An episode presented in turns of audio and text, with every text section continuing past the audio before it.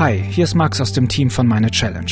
Daniela nimmt gerade eine Auszeit und ich mache mich an eine Herausforderung, die ich mit Hilfe der Wissenschaft meistern will. Meine Challenge. Ein Podcast von MDR Wissen. Vier Millionen Menschen in Deutschland sind auf Pflege angewiesen. Das ist die offizielle Zahl. Die Dunkelziffer liegt weit höher. Und die Zahl wird künftig noch weiter steigen. Stichwort alternde Gesellschaft. Und als ob das nicht alles schon herausfordernd genug ist, fehlen uns schon heute bis zu 100.000 Pflegekräfte. Von Pflegenotstand ist die Rede. Und ich frage mich, wer pflegt mich mal, wenn ich darauf angewiesen bin? Meine Challenge lautet, ich suche meine Pflegekraft. Ich bin 31 Jahre jung, körperlich und geistig fit und lebe meinen Alltag ohne Einschränkung. Da kann ich mir das Thema Pflege doch eigentlich schenken, oder? Ja, die Wahrscheinlichkeit ist gering, aber auch als junger Mensch äh, können Sie von Pflegebedürftigkeit betroffen werden. Es gibt auch junge Menschen, die einen Herzinfarkt kriegen, einen Schlaganfall kriegen, die einen Unfall haben und dann auf einmal pflegebedürftig sind. Ja, also es ist ja nicht ausschließlich ein Phänomen des Alters. Äh, ich glaube, es ist wichtig, dass man sich äh, frühzeitig darüber Gedanken macht und die Gedanken auch teilt. Das ist Johannes Greske. Er ist Professor für Pflegewissenschaft an der Ali Salomon Hochschule in Berlin und seit vielen Jahren in verschiedenen Bereichen der Pflege aktiv.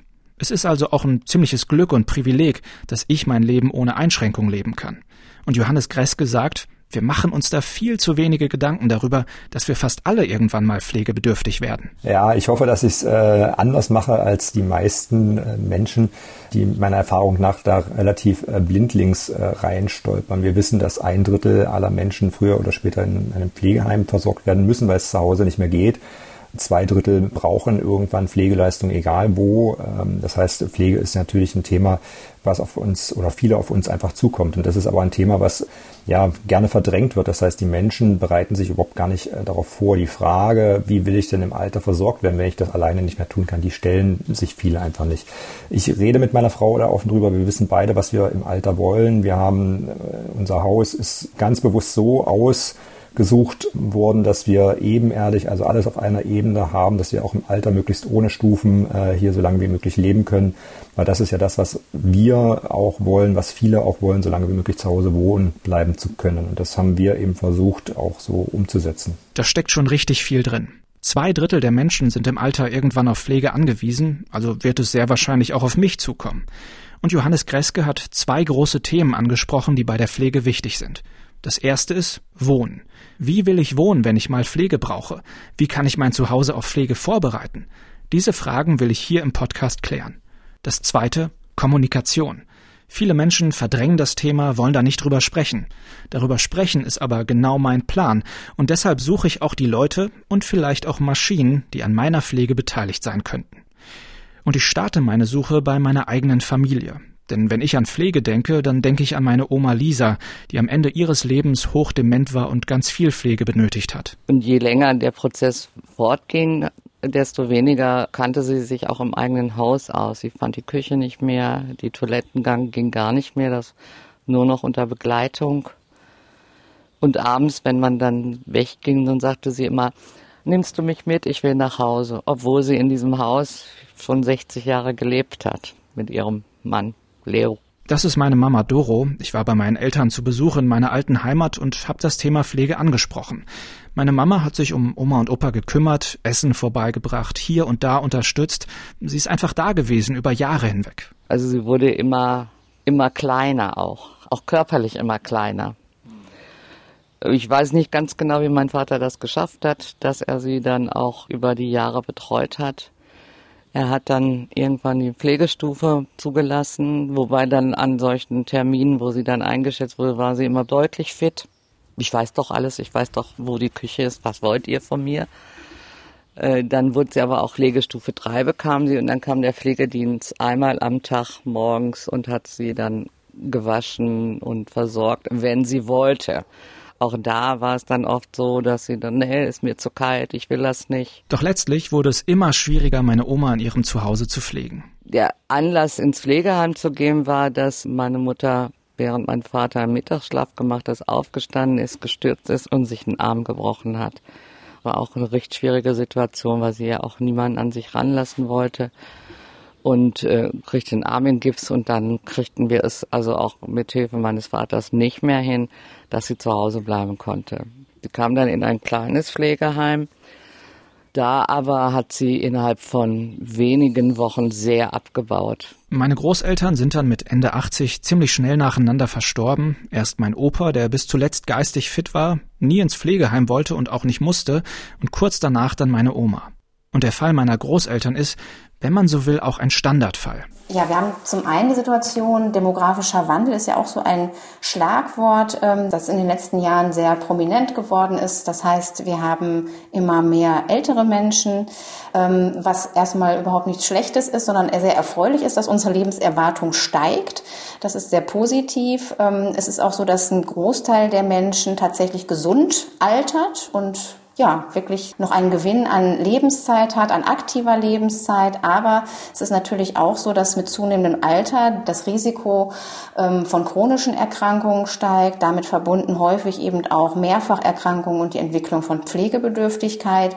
Und insofern haben wir eben auch eine Zunahme an Menschen mit Pflegebedarf. Das ist Andrea Kuhlmann, Professorin für gerontologische Pflegewissenschaft an der Evangelischen Hochschule in Bochum. Und da spielt natürlich die Familie auch eine sehr große Rolle. Das heißt, ähm, Angehörige sind ja, sie werden häufig eben als größter Pflegedienst der Nation bezeichnet ähm, und Angehörige unterstützen natürlich auch im hohen Maße ihre wiederum pflegebedürftigen Angehörigen in der Häuslichkeit. Also da wird wirklich sehr, sehr viel geleistet wird aber zunehmend auch schwieriger, ähm, da man nicht immer auf ähm, dieses familiäre Pflegepotenzial zurückgreifen kann. Vielfach entwickeln sich Familiensituationen auch anders, dass gar keine Personen in der Verwandtschaft vorhanden sind, die das übernehmen können oder aber auch weiter entfernt wohnen, sodass diese ja, häuslichen Pflegearrangements brüchiger werden oder auch gar nicht zustande kommen. Und das ist natürlich eine Situation, die für den Einzelnen wiederum ein Umdenken bedeuten würde. Angehörige sind der größte Pflegedienst der Nation, sagt Andrea Kuhlmann. Das finde ich ziemlich krass. Ohne ein familiäres Netz würde das ganze Pflegesystem wohl nicht funktionieren. In der Aussage steckt auch noch so eine ganz individuelle Ebene. Werde ich selbst mal der Pflegedienst meiner Eltern sein? Die kommen nämlich so langsam in das Alter, wo das Thema einfach näher rückt. Und auf der anderen Seite bin ich selbst auch Papa, hab eine Tochter und frag mich, wird die mal mein Pflegedienst sein?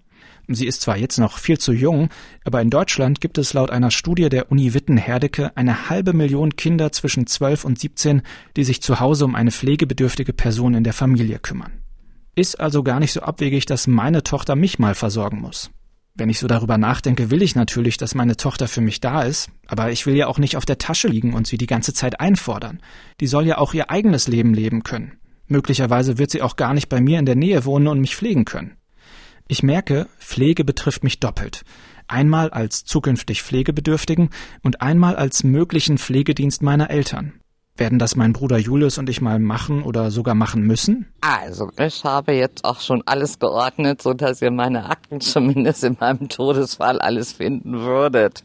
Und das Einzige, was wir angeben müssten, wäre eine Patientenverfügung. Das fände ich schon mal wichtig, dass du und Julius in meinem Sinne entscheidest. Und darüber müssen wir uns dann unterhalten, was wir wollen. Und ich fände das auch schön, wenn wir das mit Rainer machen. Da müssen wir ihn zwar ein bisschen zu überreden, aber das wäre eine, eine wichtige Entscheidung. Und äh, was erwarte ich von euch? Dass ihr sich euch in meinem Sinne einsetzt. Das heißt jetzt nicht, dass ihr hier jetzt äh, einziehen müsst und mich pflegen müsst oder so, sondern dass ihr dann vielleicht für mich was findet, wo ihr sagt, ja, das äh, kann sich Mama vorstellen oder das braucht Papa muss natürlich auch finanziell hinhauen. Das wird das Hauptproblem sein.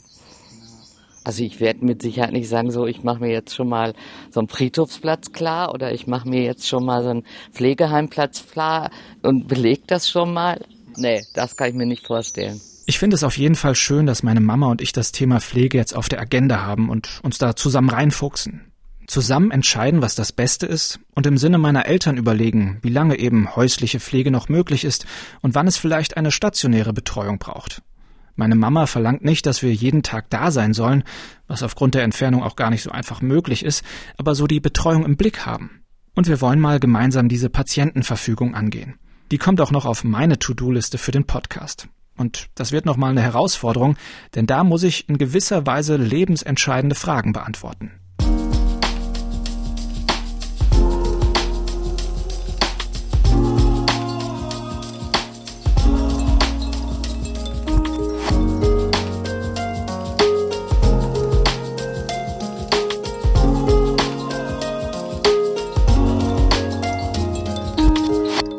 Worauf kommt es bei der Pflege an? Was leisten Pflegekräfte? Das will ich wissen, denn wenn es mal bei mir soweit ist, dann brauche ich ja auch die Pflegekräfte. Und deshalb begleite ich Willi Stefanowski, Pflegefachkraft in der ambulanten Pflege. Ich gehe mal als erstes rein. Willi ist so alt wie ich und mir auf Anhieb super sympathisch. Aha, da ist schon der Spiegel. Hallo Horst, Bruchpilot. Hallo. ich grüße dich, erschrick nicht, bitte. Ich habe den Herrn Heke vom MDR mit, wie angekündigt. Sebastian hat mir schon gesagt, dass dir was passiert ist mit dem Spiegel. Aber soweit alles okay, Horst? Brauchst du irgendwas? Gerade sind wir zum Hausbesuch beim 85-jährigen Horst Müller, einem von vier Millionen Pflegebedürftigen in Deutschland. Er ist in seiner Wohnung recht mobil, verlässt das Haus aber kaum noch und Willi muss ihm regelmäßig die Kompressionsstrümpfe wechseln, Insulin spritzen und andere Medikamente verabreichen. Tja, und ausgerechnet heute hat der Patient einen Spiegel zerlegt und sich dabei verletzt. So, Horst, wie geht's denn? Was macht der Schmerz als erstes? Ja, es schmerzt heute hier nicht. Ich, der Spiegel ist mir runtergefallen in die Enten. Hab schon gehört. Und da habe ich mich geschnitten und deswegen konnte ich auch keine, keine äh, Strümpfe anziehen. Aber wie ist es jetzt beim Auftreten, Horst? Ich überhaupt keine Probleme. Wo ist denn meine Tasche? Dort. Da auch nicht? Auf der Seite ist ein großer Schnitt. Die Schnittwunde ist zum Glück nicht so tief und schon gut verbunden, soll aber in den nächsten Tagen weiter beobachtet werden. Willi gibt Herrn Müller die Insulinspritze und nach nicht einmal zehn Minuten ist er hier für heute fertig und schon auf dem Sprung zur nächsten Patientin. Tschüss, Horst. Aber ja, so, so eine Situation sind das dann. Deswegen ist das absoluter Nonsens, irgendwie Patienten oder Menschen in irgendwelche Kataloge reinzupressen. In welchem Katalog steht sowas drin? Da gibt es keinen Eintrag für. Und dann steht ein Pflegedienst da und sagt, na, wie soll ich denn das jetzt abrechnen, dass ich das hier mache? An dieser Stelle müssen wir über das Pflegesystem in Deutschland sprechen. Willi hat mir da einen Einblick gegeben. Wer Pflege bekommen will, der muss sich erstmal von der Krankenkasse bewerten lassen. Wie pflegebedürftig bin ich eigentlich? Fünf Pflegegrade gibt's bei uns und je nach Pflegegrad bekomme ich Geld und erhalte bestimmte Leistungen. Willi als Pfleger wird dafür bezahlt, dass er zum Beispiel einen Patienten wäscht, ihm Medikamente vorbeibringt oder die Insulinspritze setzt. Dafür hat er laut dem Leistungskatalog ein paar Minuten Zeit. Mehr kann er beim Patienten nicht abrechnen, mehr bezahlen die Krankenkassen in dem Fall nicht. Das heißt, wenn er länger bleibt und zum Beispiel mit Herrn Müller noch mal kurz über die Verletzung und den Tag spricht, wird das durch das jetzige System nicht abgedeckt, also auch nicht bezahlt. Im Grunde muss das situativ entstehen, die Bezahlung. Wenn ich eine Situation habe, in der die Patientin oder der Patient einfach einen sehr, sehr schlechten Tag hat, vielleicht auch Mobilisationshilfe braucht, dann kann ich da einfach nicht hingehen und nur das Anziehen der Kompressionsstrümpfe planen und abrechnen. Dann muss ich da irgendwie mehr machen. Das schaffe ich aber nicht, indem ich da einfach irgendwelche Leistungen versuche, da reinzupressen, sondern ich muss weg von dem System, dass ich da irgendwie Leistungen bedenke. Eher hin zu einem System, dass ich vielleicht, und das ist, glaube ich, das Schwierige, den Fachkräften vertraue, dass sie da nicht irgendwie gelangweilt mit den Patienten da, Mensch, ärger dich nicht spielen, sondern die sind auf Arbeit. Die gehen dahin, um Pflege zu machen. Und die sind jetzt auch nicht daran interessiert, eine Stunde so pseudomäßig in der Wunde rumzustochern, aber manchmal braucht es eben Zeit. Und so viel Zeit, wie es braucht, so viel sollte bezahlt werden. Auch wenn ich natürlich in diesem System überhaupt nicht drinstecke, bin ich voll bei Willi. Pflege braucht Zeit. Denn allein schon von dem, was ich gerade gesehen habe, ist Pflege ja nicht hingehen, Spritze setzen, fertig und weg, sondern den Patienten beobachten, ihm zuhören, auf ihn eingehen. Willi macht in den paar Minuten bei Herrn Müller ein paar Scherze. Sie lachen zusammen. Man merkt, wie der alte Mann aufblüht. Oft sind die Pflegekräfte die einzigen, mit denen die Pflegebedürftigen am Tag sprechen. Die brauchen diesen Austausch. Und dieses System, das Pflegeleistungen knallhart kategorisiert, sorgt für einen krassen Zeitdruck und verhindert in Willis Augen gute Pflege. Für mich ist gute Pflege relativ einfach. Der Patient steht im Mittelpunkt. Also nicht ich als Pflegefachkraft lege fest, was der Mensch da an Pflege braucht, sondern der Patient legt das idealerweise fest, was er in dem Moment, in dem es ihm oder ihr schlecht geht, braucht. In Zusammenarbeit vielleicht mit mir und dem Arzt. Und er legt fest, wie lange ich dafür brauche. Wenn er oder sie noch nicht zufrieden ist mit dem, was ich da mache, dann muss er die Chance haben, mir zu sagen, helfen Sie mir noch ein bisschen mehr. Und dann muss ich die Chance haben, ihm das zu geben. Das ist absoluter Kernbestandteil von guter Pflege. Das ist auch der Grund, warum Willi direkt nach seiner Ausbildung zum Pfleger erstmal aufgehört und stattdessen studiert hat. Inzwischen hat er aber ein Modell gefunden, das für ihn funktioniert. Es heißt Buurtzorg. Das ist ein Konzept aus den Niederlanden. Dort ist das mittlerweile das wichtigste Pflegemodell.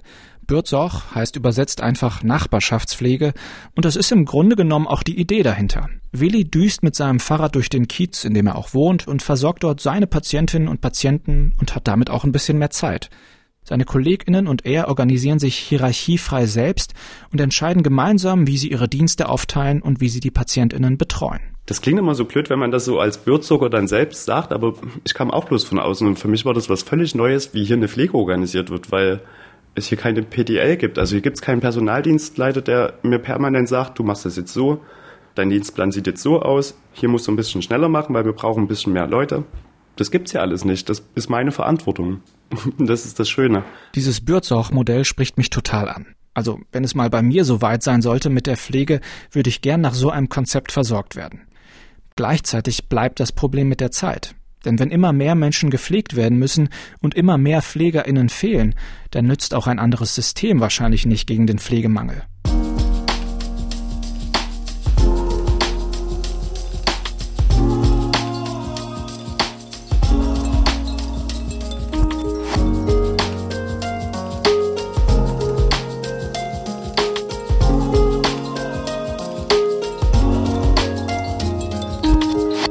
Der Patient, bei dem Willi und ich zu Besuch waren, der kann sich in seiner Wohnung ziemlich frei bewegen. Es gibt einen Aufzug, breite Gänge, niedrige Türgriffe. Alles ist ohne Stolperfallen gebaut und das verschafft ihm die Möglichkeit, hier selbstbestimmt zu leben und zu wohnen. Und Pflegewissenschaftler Johannes Greske hatte ja gesagt, die eigene Wohnung pflegegerecht machen ist ein ganz wichtiger Punkt.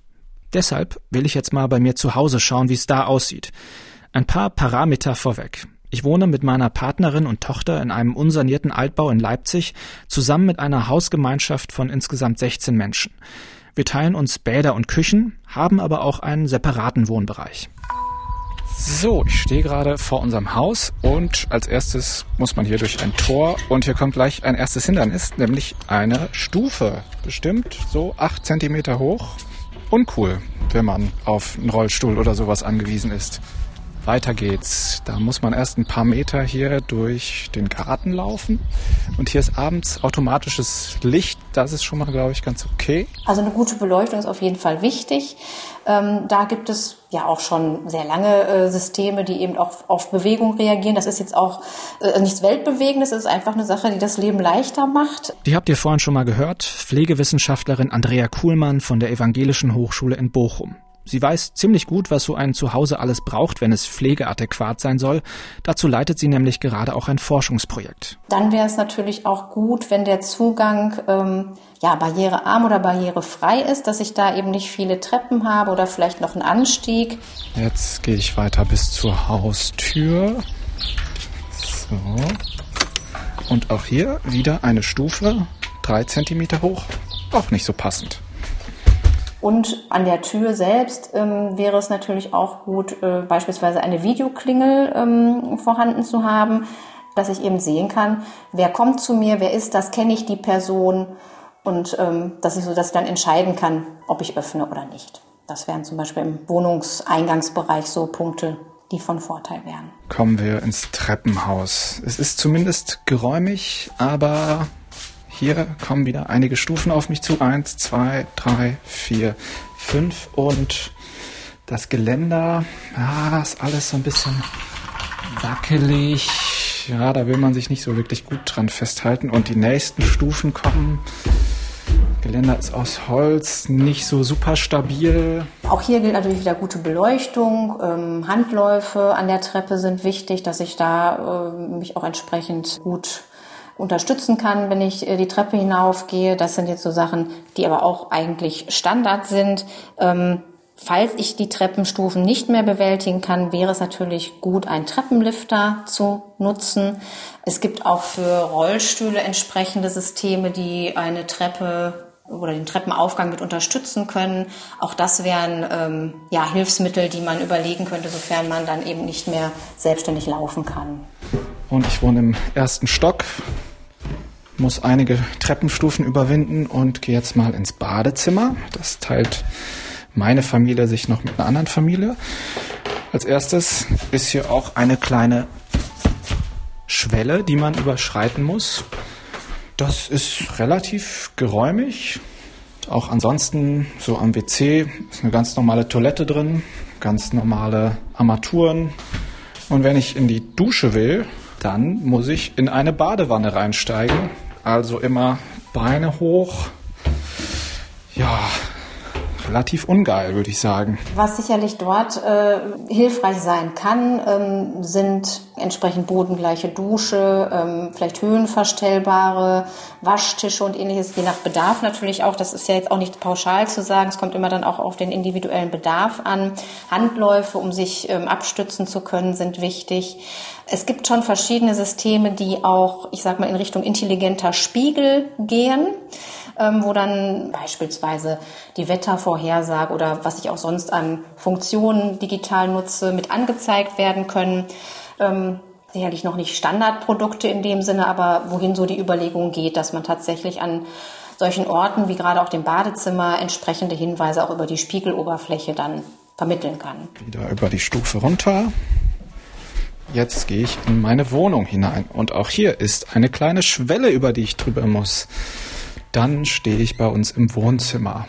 Das ist relativ geräumig auf jeden Fall und halt irgendwie so ein ganz normales Wohnzimmer. Ne? Fenster sind auf normaler Brusthöhe, kann man auf und zu machen.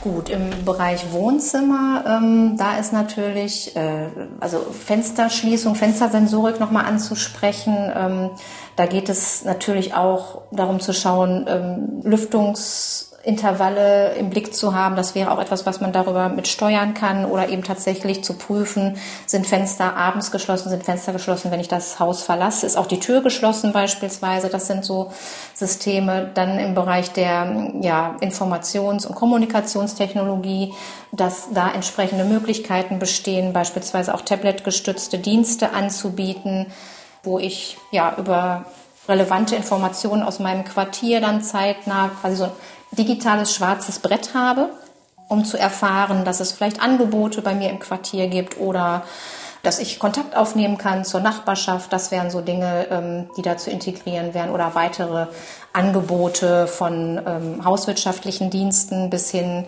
zu äh, ja, Einkaufsdienste spielen natürlich vielleicht auch eine große Rolle zukünftig.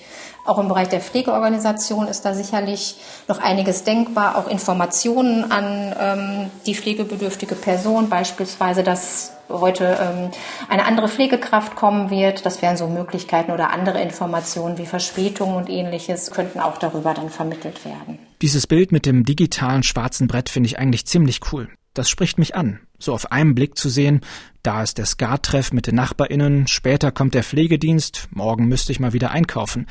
Das ist auch noch Zukunftsmusik und erfordert sehr viele digitale Querverbindungen und natürlich, dass ich die Sachen in einer pflegebedürftigen Situation einfach bedienen kann.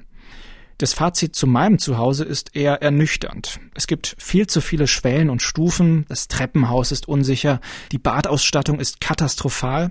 Ja, es ist halt ein unsanierter Altbau. Da kann und muss man noch richtig viel machen, um das pflegeadäquat zu gestalten, kostet natürlich auch alles Geld. Bei uns ist es so, dass wir das nicht in dem jetzigen Haus umsetzen, weil wir da nämlich auch bald raus müssen, sondern meine Hausgemeinschaft und ich planen gerade ein neues Haus. Und da wollen wir auch ganz bewusst solche Sachen umsetzen wie Aufzug, breite Gänge, ebenerdige Duschen. Pflegewissenschaftler Johannes Greske sagt dazu, das ist doch schon die halbe Miete. Wenn eben die Idee ist, möglichst lange in äh, der Gemeinschaft zu verbleiben, möglichst lange auch in der eigenen Häuslichkeit zu verbleiben, dann ist doch das der ideale Schritt. Das meine ich halt. Ne? Es gibt so viele alternative Versorgungsformen, die oftmals unterm Radar laufen. Man kennt im Grunde den ambulanten Pflegedienst, weil die sieht man, die kleinen Autos, ne, die ja immer rumfahren, die sieht man überall. Man kennt die stationären Einrichtungen, aber darüber hinaus gibt es ja so viele andere Sachen, eben noch Hausgemeinschaften, Wohngemeinschaften, Pflegebauernhöfe und, und, und. Und sich da wirklich mal hinzusetzen und sich auch die verschiedenen Formen anzugucken. Was ist denn eigentlich das, was für mich am geeignetsten ist? Was stelle ich mir vor im Alter? Finde ich schön, dass er da nochmal die ganze Bandbreite klar macht. Es gibt viele Möglichkeiten, ein Leben in Pflege zu leben. Es muss nicht entweder zu Hause oder Pflegeheim heißen. Wenn bei mir und meiner Hausgemeinschaft mit dem Neubau alles klappt, kann ich schon mal als Erfolg verbuchen, in Zukunft in einer pflegeadäquaten Wohnung zu wohnen. Das nimmt dann auch den Pflegekräften einiges an Arbeit ab. Zum Beispiel, wenn sie mich dann nicht mehr in die Dusche hieven müssen. Ist also eine Win-Win-Situation für alle Beteiligten.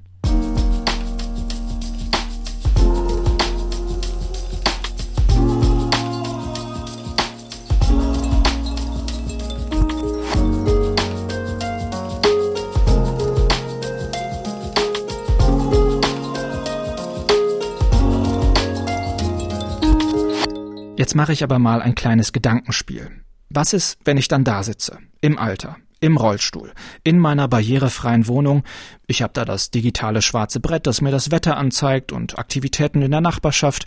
Ich habe eine ebenerdige Dusche, höhenverstellbare WCs und per Knopfdruck schließbare Fenster. Es ist alles ziemlich smart. Und trotzdem brauche ich jemanden, der mir die Insulinspritze setzt oder die Strümpfe wechselt meine MitbewohnerInnen sind auch alle alt und können es nicht mehr reißen und wir haben den Notstand beim Pflegepersonal nicht gelöst. Statt wie heute 100.000 fehlen vielleicht 500.000 Pflegekräfte. Was mache ich dann? Naja, Roboter sind natürlich irgendwie das, wo viele ja die Hoffnung reinsetzen, ähm, dass wir zukünftig von Robotern gepflegt werden. Das übrigens für viele auch eine sehr gruselige Vorstellung ist. Na, der Stand der Technik heute ist, dass es keinen Roboter gibt, der annähernd eine Pflegetätigkeit übernehmen kann. Das, was vielleicht jeder vor Augen hat, ist der Pepper-Roboter, der irgendwie mal einen Ball werfen kann. Ansonsten ist das alles sehr rudimentär, was äh, von den Bewegungsabläufen ja überhaupt umsetzbar ist. Also wenn Sie sich mal überlegen, ne, einfach mal eine Faust zu machen, dann müssen Sie irgendwie, ich weiß es nicht genau, 30 äh, Gelenke auf einmal steuern, ja, die synchron gesteuert werden, ne, die aufeinander abgesteuert werden. Und das ist etwas, was technisch im Moment noch sehr, sehr äh, herausfordernd ist. Das heißt, bis tatsächlich ein Roboter ein echter Pflegeroboter wird, das wird noch viele, viele Jahre dauern. Da sind wir noch nicht so weit. Roboter in der Pflege sind bei uns noch ziemlich am Anfang. Andere Länder wie zum Beispiel Japan oder die USA sind da auch schon einen Schritt weiter. Johannes Greske arbeitet gerade an einem Forschungsprojekt. Da lernen Seniorinnen und Senioren einen Roboter kennen und erzählen dann den Forschenden, können sie sich das überhaupt vorstellen, sich von einem Roboter pflegen zu lassen? Was müsste so ein Roboter überhaupt können, damit sie sich mit dem wohlfühlen? Das ist so die eine Forschungsrichtung, einen Pflegeroboter zu entwickeln, der eine menschliche Pflegekraft ersetzen kann. Die andere Richtung ist, Pflegeroboter zu bauen, die einzelne Funktionen haben. Im Seniorenheim den Wäsche- oder Essenswagen schieben oder emotional-soziale Funktionen, wie zum Beispiel die Robbe Paro. Na, Paro hat einen ganz anderen Ansatz. Ne? Das ist ein, so, eine sogenannte Emotional Robot. Äh, Version. Ne? Das heißt, äh, Paro, müssen Sie sich vorstellen, wie so ein kleiner Musekater, äh, ist es halt wirklich eine Robbe. Ja, und dann wird diese äh, Robbe eben auf den Schoß von einer pflegebedürftigen Person, insbesondere eben mit, mit einer Demenzerkrankung äh, oder bevorzugt mit einer Demenzerkrankung, ähm, gelegt und dann fangen die Menschen an, diese Robbe zu streicheln. Ne? So, ähm, die Robbe reagiert darauf. Das heißt, die hebt den Kopf, die äh, blinzelt, die äh, wedelt mit dem Schwanz und darauf reagieren die Menschen. Das ist wissenschaftlich nachgewiesen, ne? dass ähm, Menschen, die ja, in der Pflege nennt man das Agitation. Das heißt, äh, die sind so ein bisschen aufgeregt, sind so ein bisschen unwirsch auch. Ne? Und über solchen emotionalen Kontakt zu so einer Robbe mm, werden sie wieder ruhiger, sie sind wieder äh, in der Kommunikation drin, man kann wieder reden mit den Menschen. Und das ist etwas, was ähm, sozusagen auf einer ähm, psychosozialen Ebene äh, einfach funktioniert. Ne? Es, die Robbe hat nichts damit zu tun, irgendwie ein Glas Wasser zu reichen oder sowas. Das ist gar nicht die Aufgabe sondern die geht ausschließlich auf die emotionale äh, Schiene. Ich habe mal nachgeschaut, knapp 5000 Euro kostet die Robbe Paro gerade, muss man sich also leisten können. Aber ich kann mir das schon vorstellen. Ich sitze da als alter Tattergreis im Rollstuhl, schau aus dem Fenster und auf meinem Schoß habe ich so eine kleine süße Roborobbe, die ich streicheln kann. Da hat man dann ein Haustier ohne die lästige Pflege. Mit dem Pfleger Willi habe ich da auch drüber gesprochen, ob er sich das vorstellen kann, wenn er bei seinen Pflegetouren von Robotern begleitet wird. Die könnten dann bestimmte Aufgaben übernehmen und ihm dadurch vielleicht ein bisschen mehr Zeit mit der pflegebedürftigen Person verschaffen. Ich kann mir das trotzdem nicht vorstellen. Schon allein, wenn ich jetzt nur an meine Patientinnen und Patienten denke, die wir hier verpflegen, da hätte, da bin ich mir felsenfest sicher keiner Lust drauf. Schon allein, weil das so unpersönlich ist. Die Patienten von uns legen, glaube ich, sehr viel Wert darauf, und sind auch froh, dass sie bei uns sind, weil wir irgendwie so vier, fünf Leute bei uns sind. Sie sehen auch immer uns. Das ist auch eine Art Bezugspflege, die wir dann haben. Sie sind sich sicher, okay, da kommt derjenige, den ich die letzten vier Wochen schon gesehen habe und mit dem kann ich mich gut verstehen. Das fällt alles weg bei einem Roboter. Und natürlich kann die Pflegekraft dann daneben stehen und sich idealerweise mit dem Patienten da unterhalten. Aber ein wichtiger Teil von Pflege ist Berührung.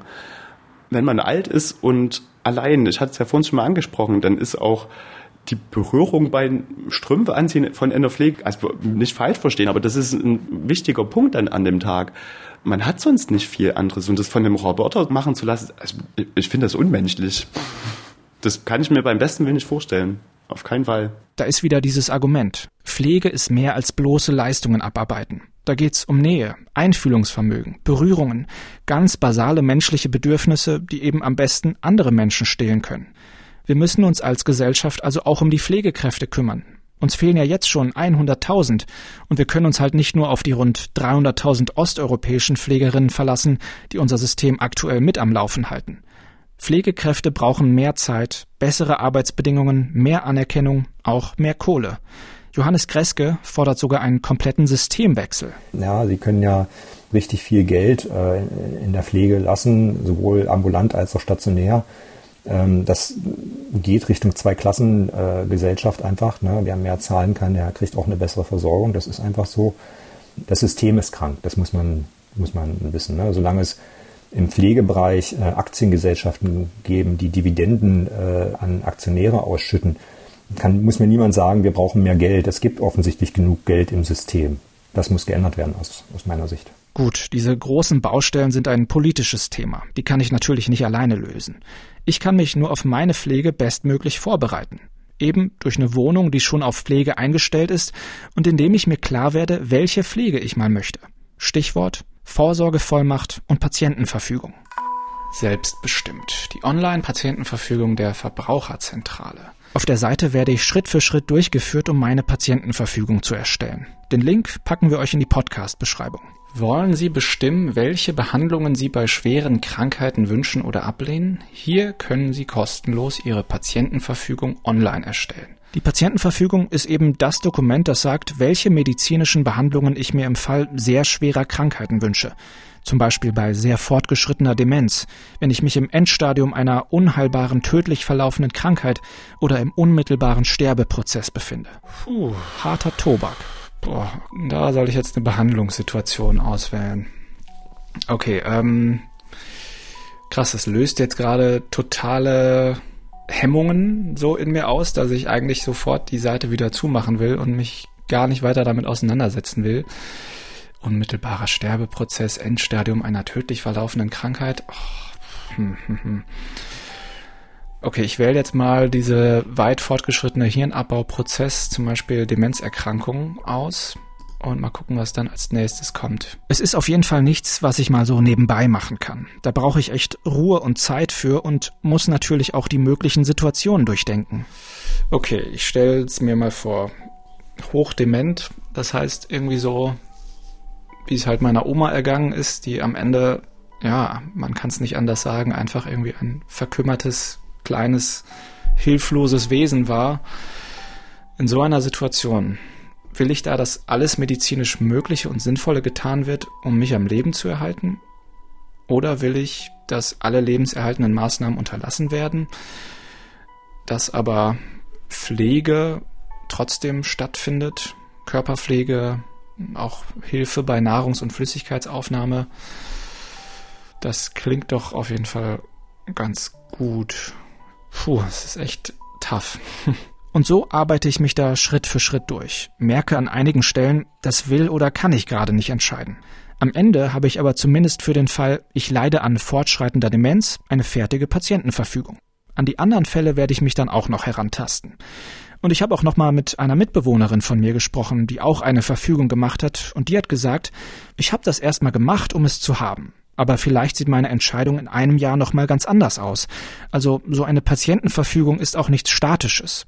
Und sie ist auch nur ein Dokument. Daneben gibt es noch die Vorsorgevollmacht. Da kann ich jemanden bestimmen, der für mich entscheidet, wenn ich nicht mehr selbst entscheiden kann. Die muss aber notariell beglaubigt werden. Also, das ist noch so eine Sache für die nächste Zukunft bei mir. An dieser Stelle endet meine Challenge. Was nehme ich mit? Wenn es nach dem geht, was Pflegewissenschaftlerin Andrea Kuhlmann gesagt hat, Angehörige sind der größte Pflegedienst der Nation, dann wird meine Tochter wohl irgendwann mal meine Pflegekraft. Zumindest ist das ein ziemlich typischer Fall in Deutschland.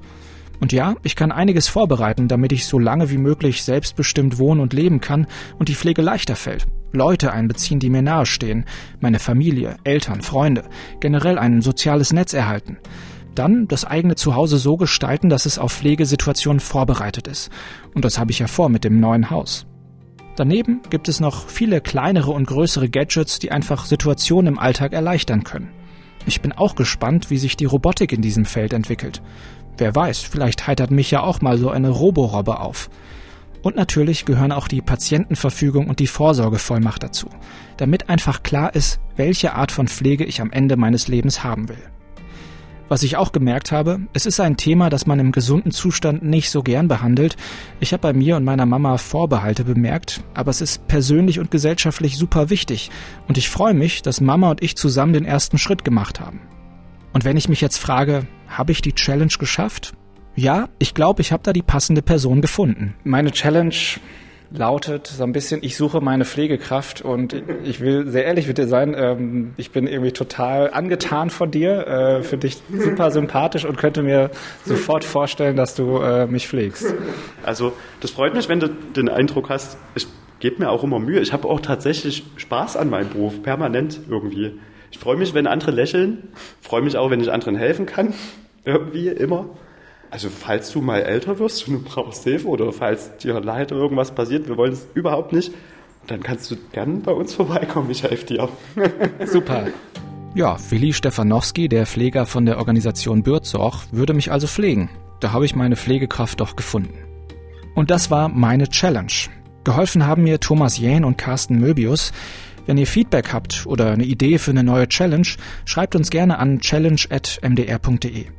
Wir freuen uns auch sehr, wenn ihr uns abonniert, dann verpasst ihr auch keine Folge mehr. Das könnt ihr in der ARD Audiothek tun, bei Spotify oder Apple Podcasts, auf der Website challenge.mdr.de oder wo auch immer ihr eure Podcasts hört. Vielen Dank fürs Zuhören, bis bald und macht's gut.